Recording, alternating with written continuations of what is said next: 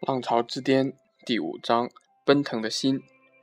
二、英特尔摩托罗拉之战。作者：吴军。资金密集型的日本半导体公司，终究不可能是技术密集型的英特尔公司对手。英特尔公司迄今唯一遇到的重量级对手，只有上个世纪八十年代的摩托罗拉。正如同罗马帝国崛起是通过在部落战争中打败原有的霸主。迦太基而完成的，英特尔的崛起是靠击败老牌半导体公司摩托罗拉而实现的。摩托罗拉成立于1928年，早在二战时期，它就是美国无线通讯的供应商。从上个世纪60年代起，它在通信和集成电路方面领先于世界。摩托罗拉比英特尔早两年推出在小数运算上性能好五倍于。八零八六的十六位微机处理器六八零零零，六八零零零这个名字是以它集成晶体管数目六千六万八千个而获得的，而八零八六只有不到三万个晶体管。当时不少工作站，包括惠普、太阳和已经不存在的阿波罗等，都采用的是摩托罗拉的处理器。在英特尔搞出八零二八六的同一年。摩托罗拉推出了在性能上明显好于八零二八六的六八零幺零，继续作为当时主要工作站的处理器。据说英特尔和摩托罗拉竞争，在型号上耍了个小花招。英特尔公司第二代处理器本来应该命名为八零幺八六，但是英特尔将这个编号留给了一个不重要的输入输出处理芯片，而将它的系列处理器的编号一下跳到了八零二八六。不懂技术的人还以为英特尔的处理器比摩托罗拉高一代。在三十二位处微处理器的较量中，摩托罗拉在技术上和推出的时间上完全占上风。它接下来的六八零二零明显好于英特尔的八零三八六。除了被用于主要的工作站上，六八零二零还被苹果选为麦金托斯的处理器。这时，英特尔公司从外部得到了强援。由于 IBM PC 兼容机的逐步普及，技术上相对落后的英特尔反而占了更多的市场份额。虽然摩托罗拉后来又推出对应于英特尔的80486的68030，但是这时各个工作站公司都开始开发了自己的精简指令的处理器，摩托罗拉只剩下苹果一个用户，便很难和英特尔竞争了。几年后，摩托罗拉干脆自己也加入。Risk 的行列做起了 PowerPC。十年后，随着苹果也开始使用英特尔的处理器，摩托罗拉彻底退出了微机处理市场。摩托罗拉并没有败在技术和资金上。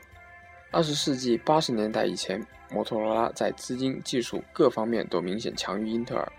在很长的时间里，它的处理器从性能上讲要优于英特尔的同类产品。摩托罗拉之败，首先是微软的因素，即英特尔有了微软这个没有签约的同盟军。但是摩托罗拉在自己在商业管理和市场诸方面都有很多的失误。如果摩托罗拉自己经营得当，它今天应该能够通过精简指令集的处理器，守在守住工作站和苹果的市场。要分析摩托罗拉之败。我们不妨来比较一下英特尔和摩托罗拉这两家公司。首先，这两家不同时代的公司，总部在美国中部伊利诺伊州的摩托罗拉，虽然也是一个高技术公司，但经历了上个世纪八十年代的信息革命，但是它完全还是二十世纪五六十年代的传统公司。虽然摩托罗拉对雇员在工资和福利上待遇不错。但是公司和员工基本上还是传统的雇佣关系，公司内部管理层次较多，大部分员工基本上没有多少股票期权，因此公司的业绩和员工的利益关系不大。英特尔公司则是一家典型的硅谷公司，每个员工的工作强度比摩托罗拉要大得多，但是每个人平均的股票期权也多很多。硅谷几个比较好的学区的房子，不少被英特尔公司的早期员工买走了。这些房子靠一辈子的公司也买不起。几年前，英特尔，几年前，美国历史频道在节目中评论了中日甲午战争。美国的历史学家认为，这是两个不同时代军队之间的战争。虽然双方武器相差不多，战争的结果不会有任何的悬念，因为一个在专制的农业时代后期的军队很难打赢一个兴起的工业化国家的军队。英特尔和摩托罗拉之间的竞争也是如此。第二，两家公司的统帅水平相去甚远。英特尔公司上世纪八十年代、九十年代的 CEO 格罗夫虽然是学者出身。但他同时也是危机时代最优秀的领导者和管理者，他几次被评为世界上最好的 CEO。摩托罗拉公司由高尔文兄弟创办，上世纪六十年代传到了他们的儿子手里，上世纪八九十年代传到了孙子手里，是一个典型的家族公司。俗话说“富不过三代”，这话果然应验在高尔文家族上，三代人可以说是一代不如一代。孙子辈的克里斯托弗·高尔文虽然是被选成的 CEO，但是如果他不信高尔文，他永远不可能是摩托罗拉的 CEO，甚至进不了工业界的高层。最后也是非常重要的是，英特尔比摩托罗拉更专注。在业务上，半导体只是摩托罗拉的一个部门，而危机处理器又是其半导体部门的一项业务。可是，它对于英特尔来讲却是全部，因为摩托罗拉即使完全退出了危机处理市场，也不过是损失一些地盘；而英特尔一旦失败，则会面临灭顶之灾。一般来讲，华尔街总是希望一个上市公司有尽可能多的，而不是单一的收入来源。摩托罗拉确实是这么做的，它曾经在计算机的处理器、通信的数字信号处理器、对讲机、BP 机。手机和电视接收器等很多领域发展，结果每个领域都很难做大。英特尔公司做事情非常专注，直到今天，他一直集中精力于个人危机的处理器上。每一代产品的研发都是集中大量的人力和资金，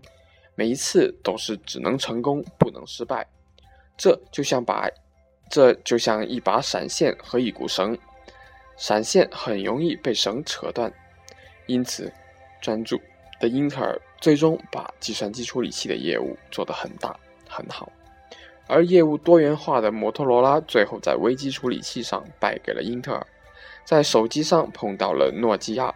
在信号处理器上又败给了德州仪器。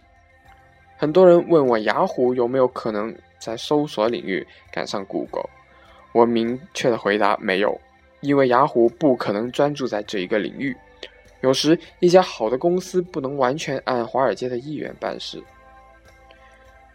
如果时光可以倒流，让摩托罗拉和英英特尔当时换个个儿，即 IBM PC 采用摩托罗拉的处理器，而将服务器厂家和苹果交给英特尔，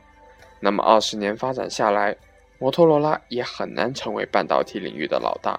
因为它内部的问题没法解决。